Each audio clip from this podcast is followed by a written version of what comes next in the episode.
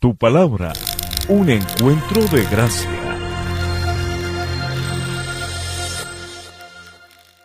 Familia, bienvenidos a este día donde vamos a seguir compartiendo la palabra de Dios. Bienvenidos a nuestro espacio también en el digital y ahora en nuestro segundo servicio presencial. En verdad es un gozo para nosotros poder compartir con cada uno de ustedes, compartir con los que nos están observando a través de nuestras plataformas digitales y bendecirles a través de la palabra. Hoy vamos a ver un texto maravilloso, un texto que es eh, para muchos realmente uno de esos eh, textos claves en la palabra de Dios.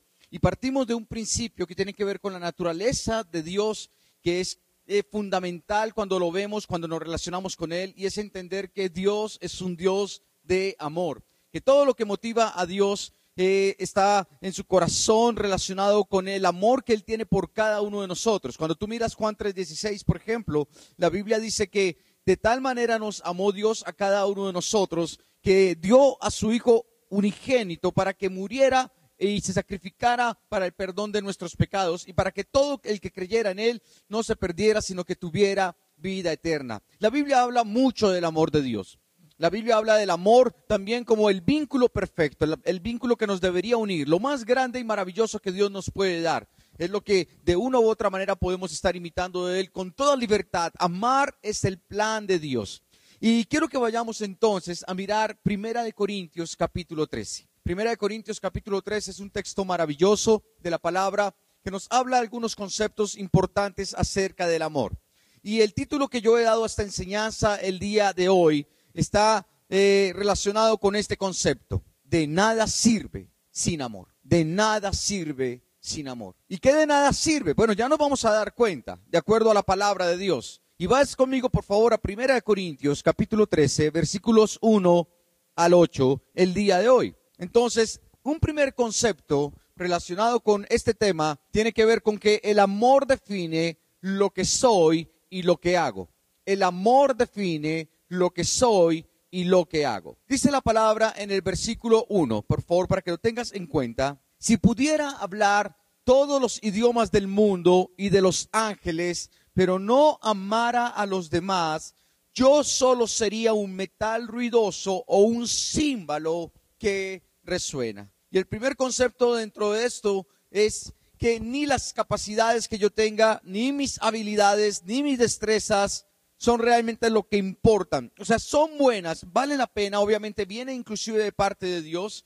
Y qué bueno cuando tú puedes darte cuenta de todo esto que Dios te ha dado, con lo cual Dios te ha dotado. Qué bueno que seas capaz de, hábil en aquello, en un oficio, que tengas destreza para ciertas cosas. Pero hay una cosa que es clave. La Biblia dice que no importa si realmente, aunque tú tengas todo esto, no lo haces con amor. Si tú realmente en tu vida no puedes darte cuenta que lo que Dios espera es que tú puedas eh, dar fruto con estos dones, estas habilidades y hacerlo por amor, entonces no sirve. De nada sirve si no es con amor. De nada sirve si lo que te motiva no es el amor. Y hacemos referencia a esto porque lamentablemente en este mundo tan competitivo, en este mundo donde el término del éxito es algo que se resalta a toda hora y la superación personal y lo demás, nos ha llevado a que sí, seamos muy hábiles, muy capaces, muy preparados en muchas áreas, miles de idiomas, conocemos eh, miles de eh, tal vez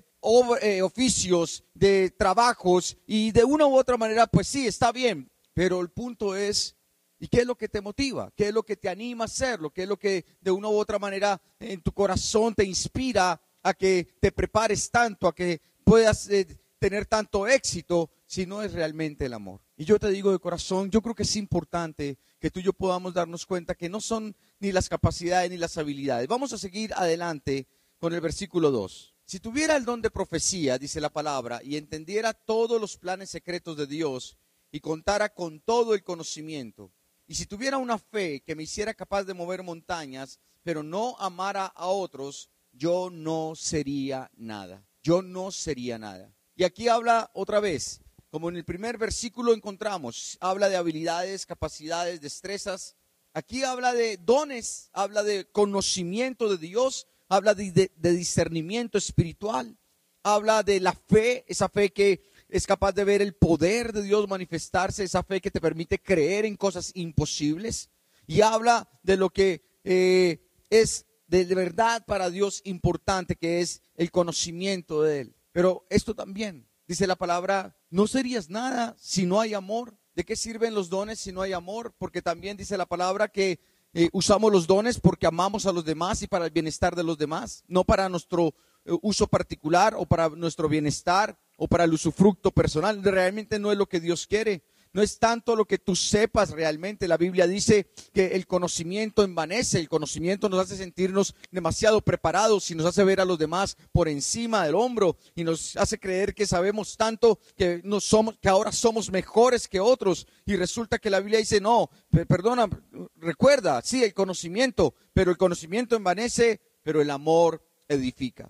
Y en ese orden de ideas, familia, cuando hablamos de que el amor edifica, es donde entendemos que estos dones, que esta fe, que este conocimiento que Dios nos da de todos los asuntos espirituales, son una herramienta para poder edificar el corazón de otras personas. Según lo que dice el libro de Efesios capítulo 4, cuando hablamos del llamado ministerial que el Señor nos da, recuerde que el Señor nos da este llamado para poder invertir en las personas para que todos maduremos, para que todos crezcamos, para que alcancemos la unidad en la fe, para que alcancemos la madurez espiritual que Él quiere y podamos dar el fruto que Él espera. Los dones, el conocimiento y esta fe que se menciona en el versículo 2 tienen propósito si y solo si lo hacemos motivados por el amor, porque entendemos que la gente tiene necesidad de conocer de Dios, porque entendemos que la gente de verdad esperaría en su corazón poder acercarse más, tener más discernimiento, más fe. Y tú y yo ahora que estamos en los caminos de Dios, vamos a ayudar a las personas a que puedan conocerlo más a Él, porque les amamos, porque queremos lo mejor para sus vidas. Nuestras destrezas, nuestras habilidades, vamos a usarlas porque en verdad esperamos que la tenga bienestar, que podamos ser de bendición para otras personas. Por favor, no todo es por dinero. No podemos pensar en que siempre estamos pensando en que, hey, hey, ¿cuánto me vas a pagar? ¿Cuánto me vas a dar? No, tenemos que servir, tenemos que hacer todo esto como parte del llamado de Dios a nuestros corazones. Así que, iglesia, yo quiero invitarte a que tú puedas pensar en que hay cosas que en tu vida tienen que evaluarse y reflexionar sobre esto, porque como acabamos de leer, no serías nada si no hay amor. ¿Para qué si no hay amor? Dice más adelante en el versículo 3, y si diera todo lo que tengo a los pobres y hasta sacrificar a mi cuerpo, podría jactarme de eso, pero si no amara a los demás, no habría logrado nada. Acabamos de leer algo que también nos ayuda a entender que no es la generosidad ni el sacrificio lo que trasciende, ni la destreza, ni las capacidades, ni las habilidades, ni la fe, ni los dones, ni el conocimiento, ni el discernimiento, ni la generosidad, ni el sacrificio tienen sentido, no sirven de nada, según la palabra de Dios, si no hay amor. Y en este orden de ideas tenemos que darnos cuenta que tenemos que invertir en lo que trasciende, porque eh, vale la pena que tú y yo podamos sembrar en el corazón de las personas motivados por lo que verdaderamente es. El amor define lo que soy y lo que hago. Que cuando tú mires tu vida, pienses en qué legado estás dejando a los demás a través de lo que haces, a través de cómo te comportas, a través de lo que siembras en el corazón de otros. Cuando das, cuando diezmas, cuando ofrendas. La Biblia dice, es que Dios ama al dador alegre. Es que es una cuestión de actitud. Yo doy con alegría cuando amo. Cuando tú compras un regalo a tu hijo o cuando salen a almorzar juntos eh, y están en familia. Qué hermoso es. Uno se motiva mucho porque uno ama, porque es algo que de verdad llena el corazón. Y uno tiene que entender que a la luz de la palabra, Jesús estuvo dispuesto a dar su vida porque nos amó. Y cuando tú amas, estás dispuesto a dar. Es un principio natural. Cuando se ama, se da. Por eso no hay tanta lucha con el tema de, de invertir en el reino de Dios, de apoyar, de aportar. No hay lucha. ¿Por qué? Porque es una respuesta natural a cuando eh, experimentamos la gloria y el amor de Dios por cada uno de nosotros, cuando experimentamos cómo el Señor a través de su sacrificio pagó el precio por nuestras vidas. Iglesia, esto es un llamado del Señor. De nada sirve si no hay algo que en nuestro corazón nos motiva y ese es el amor. No, es, no tiene que ser por plata, no tiene que ser por reconocimiento, no tiene que ser por títulos, no simplemente es por el placer de vivir la vida, simplemente sin pensar en las consecuencias de lo que estás sembrando, no simplemente son los momentos, no simplemente es el instante, no, mira, sabes que debemos pensar realmente en todo lo que tú y yo estamos viviendo el día de hoy y cómo estamos sembrando, cómo estamos influenciando el corazón de otras personas.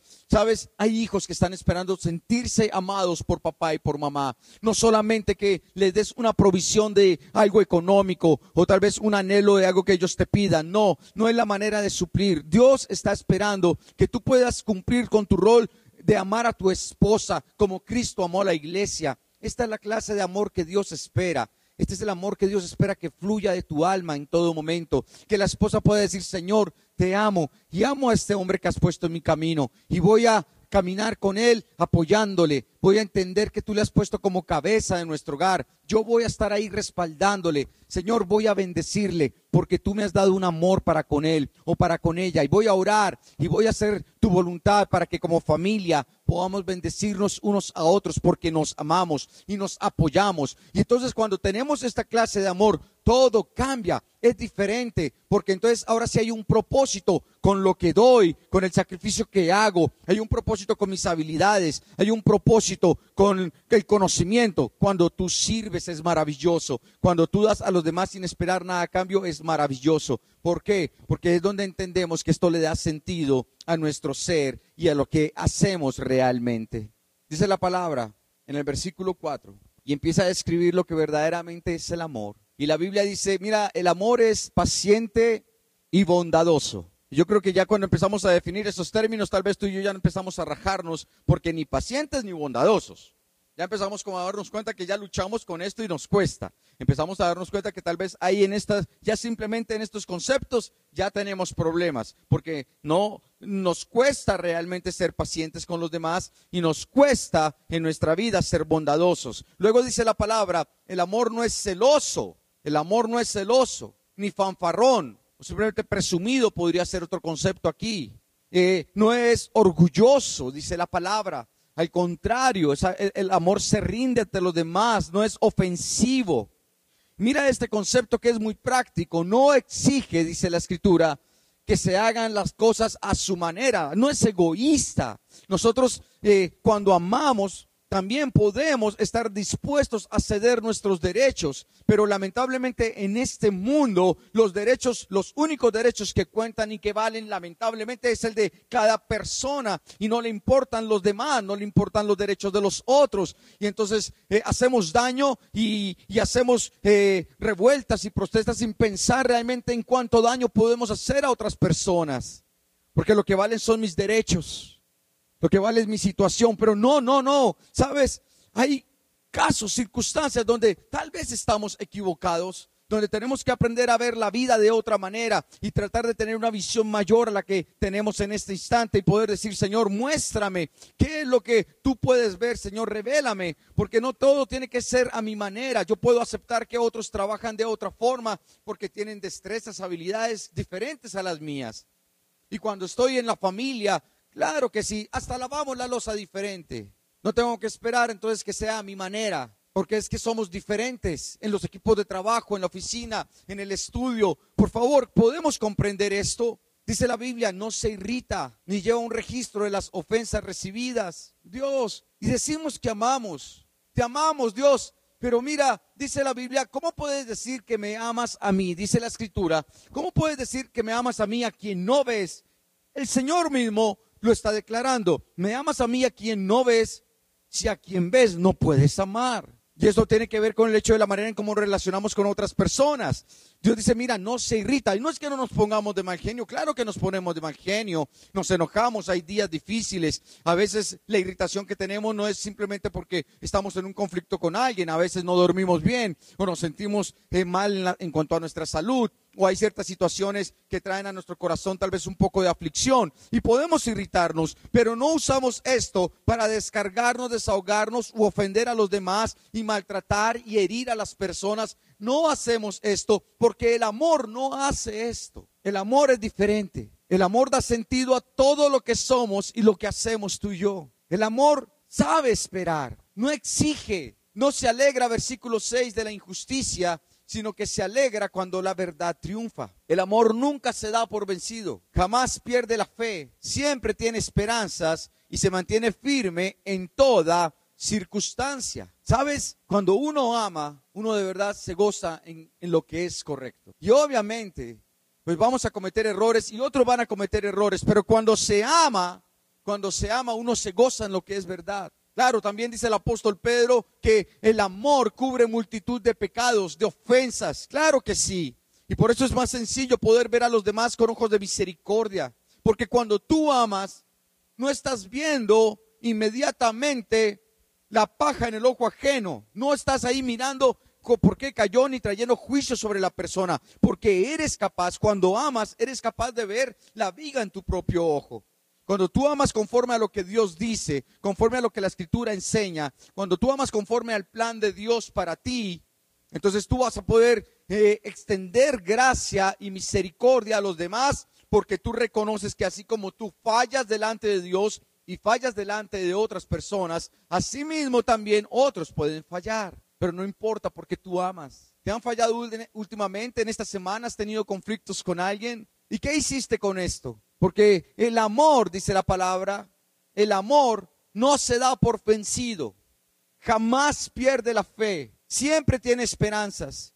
Vamos, matrimonios, por favor, no hay que tirar la toalla. Se puede intentar seguir haciendo la voluntad de Dios, pero hay algo importantísimo, obviamente, en este proceso, y esto tiene que ver con el hecho de que ahora tú vas a hacer las cosas a la manera de Dios porque es que en el amor hay esperanza. En el amor se puede. El amor va a bendecir. Pero tienes que tomar la decisión de que lo vas a hacer desde el punto de vista del Señor, de la manera bíblica, para poder restaurar, sanar, perdonar, liberar, para poder eh, desechar todo aquello de tu corazón que no trae bendición. El amor se mantiene firme en toda circunstancia. El amor no mira hacia atrás, el amor siempre está mirando hacia adelante. Y cuando tú perdonas, tú olvidas, desechas de tu chip de información todo aquello que causó tanto dolor y tantas heridas. Y que cuando piensas en estas circunstancias del pasado, lo que tú puedes decir es, Señor, gracias porque ya no hay dolor. Gracias porque me han ayudado a madurar estas experiencias. Gracias porque me has ayudado a formar mi carácter a través de la herida. Gracias, Señor, porque tú en medio de todo esto me has permitido entender cómo es tu amor por mí y cómo tu Espíritu Santo me va a sacar adelante en medio de todas las circunstancias difíciles que tengan que enfrentar. Porque tengo una noticia, seguramente no es la primera circunstancia difícil y no será la última. Habrá muchas cosas que vas a tener que enfrentar en tu corazón que van a ser complejas, pero Dios está contigo porque Él te ama y Dios no se da por vencido contigo. Dios no se da por vencido con tu matrimonio ni con tus hijos. Dios te ama y Él es paciente, Él es bondadoso, Él se goza de lo que es justo, de lo que es correcto. Él va a mantenerse firme contigo y te va a ayudar y te va a levantar cuando tú te caigas porque Dios es un Dios de amor. Y en ese orden de ideas tenemos que pensar que de acuerdo a estos conceptos hay una diferencia entre el amor del mundo, porque el amor del mundo busca eh, suplir sus propias necesidades y piensa en servirse a sí mismo. Cuando uno ama a la manera del mundo, como nos lo enseñan las películas, o como lamentablemente lo vemos como consecuencia de lo que hemos vivido en nuestras familias, estamos buscando suplir nuestras propias necesidades y de una u otra manera este amor no va a traer bendición. En cambio, el amor de Dios, el amor de Dios consiste en servir a los demás y amar a los demás. Por eso es que le da sentido a lo que somos y a lo que hacemos, porque es quitar la mirada de nosotros para empezar a mirar hacia los demás porque es quitar eh, el concepto de mi felicidad para pensar en el bienestar de los demás. Y cuando uno puede liberarse de este egoísmo, de este egocentrismo, cuando uno puede liberarse de este orgullo de yo me lo merezco, es que yo he hecho mucho, es que eh, yo me lo he ganado, para poder decir qué necesitan, qué piensan, qué, cómo puedo ayudar a otros, esto es una bendición maravillosa. Créeme que no hay nada más hermoso que poder dar tu vida para el servicio a otras personas. Y lo puedes hacer desde tu profesión, claro. Y lo puedes hacer eh, desde tu oficio y prosperar en lo que haces. Nadie está diciendo que no. Pero cuando tu motivación no es el dinero, no es enriquecerte, no es solamente tus propios deseos y planes, sino cómo puedes bendecir a los demás, entonces para ti va a ser sencillo. Porque Dios te va a prosperar. Porque Dios bendice al que siembra. Porque Dios bendice al que da porque Dios bendice al que piensa en el bienestar de otros, porque Dios abre puertas y ventanas en los cielos para bendecir la, obra de nuestras manos cuando nosotros en nuestro corazón realmente le tenemos a Él en el primer lugar y no el dinero, porque Dios va a ayudarte, porque ahora todo lo que hagas y lo que eres tiene sentido. Va a ayudarte el Señor en medio de todo lo que estás viviendo. Ahora, una pregunta que surge en medio de todo esto es, entonces, ¿de dónde brota el verdadero amor? Porque nos damos cuenta a la luz de la palabra que lo que describe lo que no es frente a lo que sí es, uno dice, Señor, me rajo. No, no puedo pasar el año eh, pensando en que esto es porque difícilmente voy a cumplir con todos los parámetros que allí están establecidos. Señor, ¿cómo me cuesta? ¿Cómo me cuesta ser paciente, bondadoso? En fin, todo lo que se menciona aquí.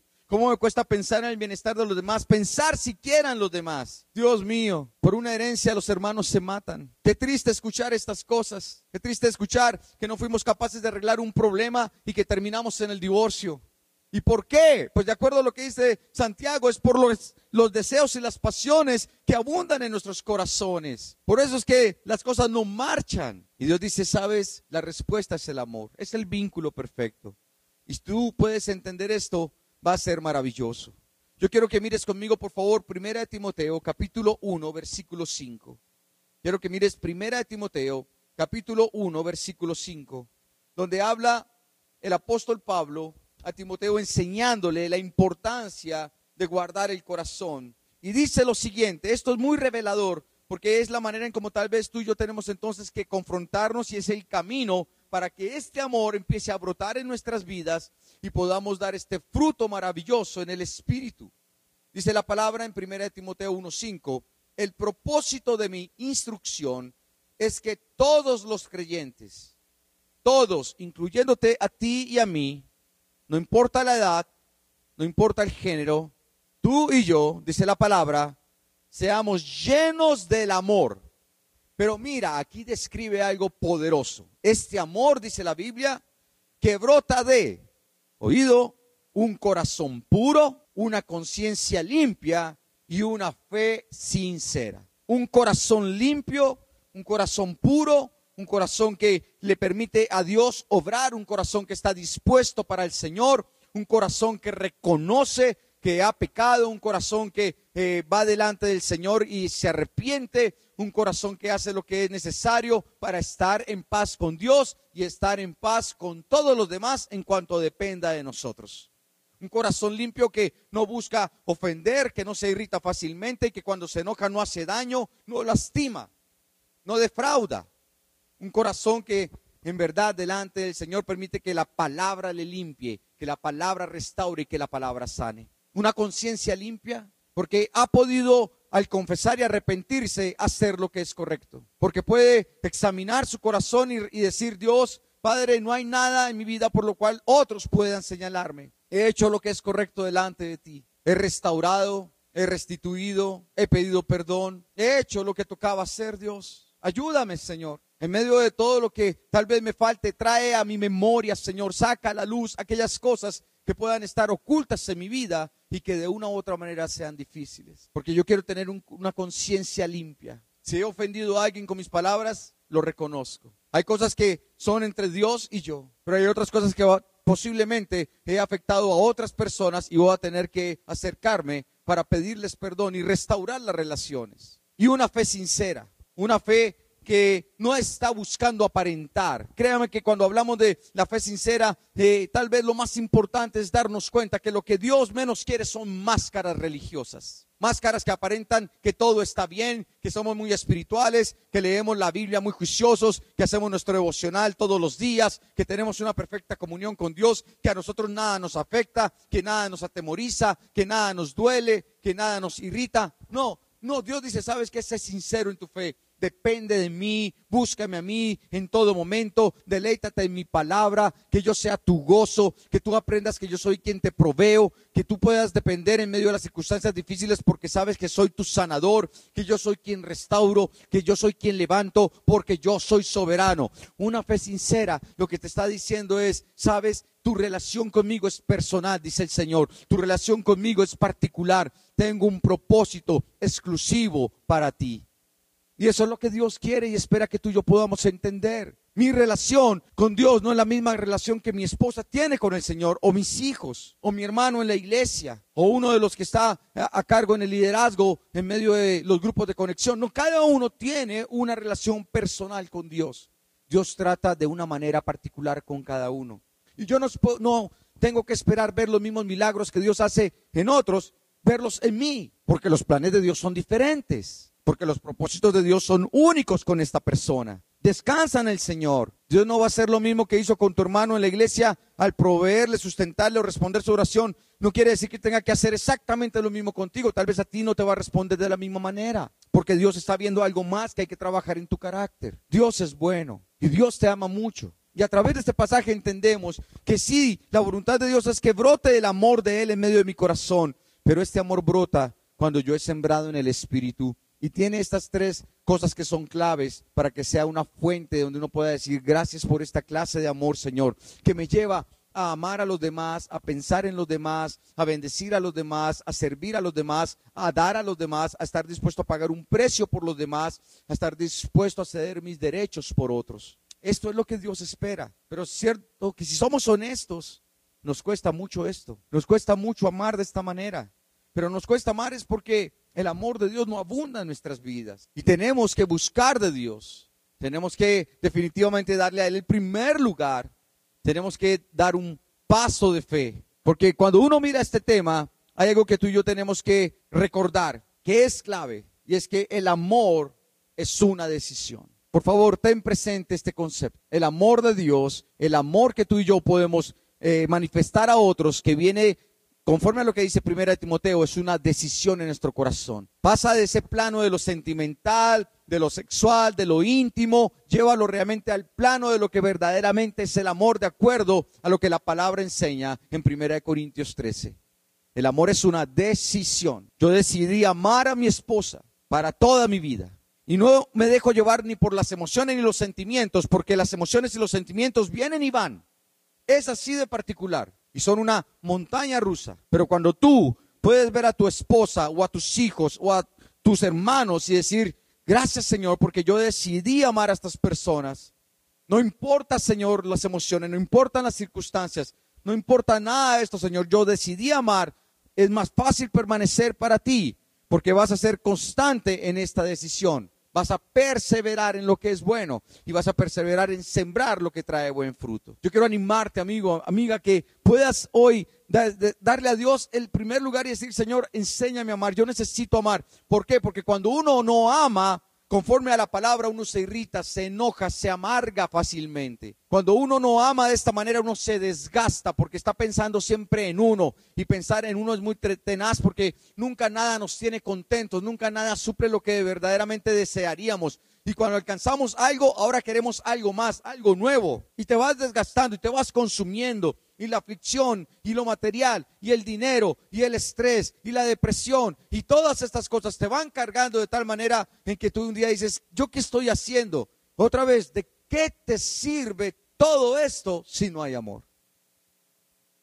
¿De qué te sirve todo esto si no lo haces pensando en otros? ¿De qué te sirve todo esto si cuando miras hacia atrás y tal vez piensas, Dios, estoy solo, lo he logrado todo, pero estoy solo, ¿de qué sirve? Familia, pensemos realmente en que el amor de Dios es maravilloso. Ese amor que nos trajo hasta este lugar, donde ahora podemos decir, Señor, gracias por tu misericordia sobre nosotros. Toma la decisión de amar. Cuando tomes la decisión de amar, podrás perdonar. Toma la decisión de sembrar en otros este amor de Dios en medio de tu corazón. Es lo más hermoso. Cerrando este mes de amor y amistad, vale la pena que lo tengas en cuenta. Y vamos a orar juntos. Vamos a pedirle a Dios que nos ayude en medio de los procesos que estamos viviendo en nuestras vidas. Si hay algo que no está funcionando bien con alguien, Ámalo, ama a esta persona, míralo y di, Señor, ayúdame a verle a él o a ella como tú le ves, Dios.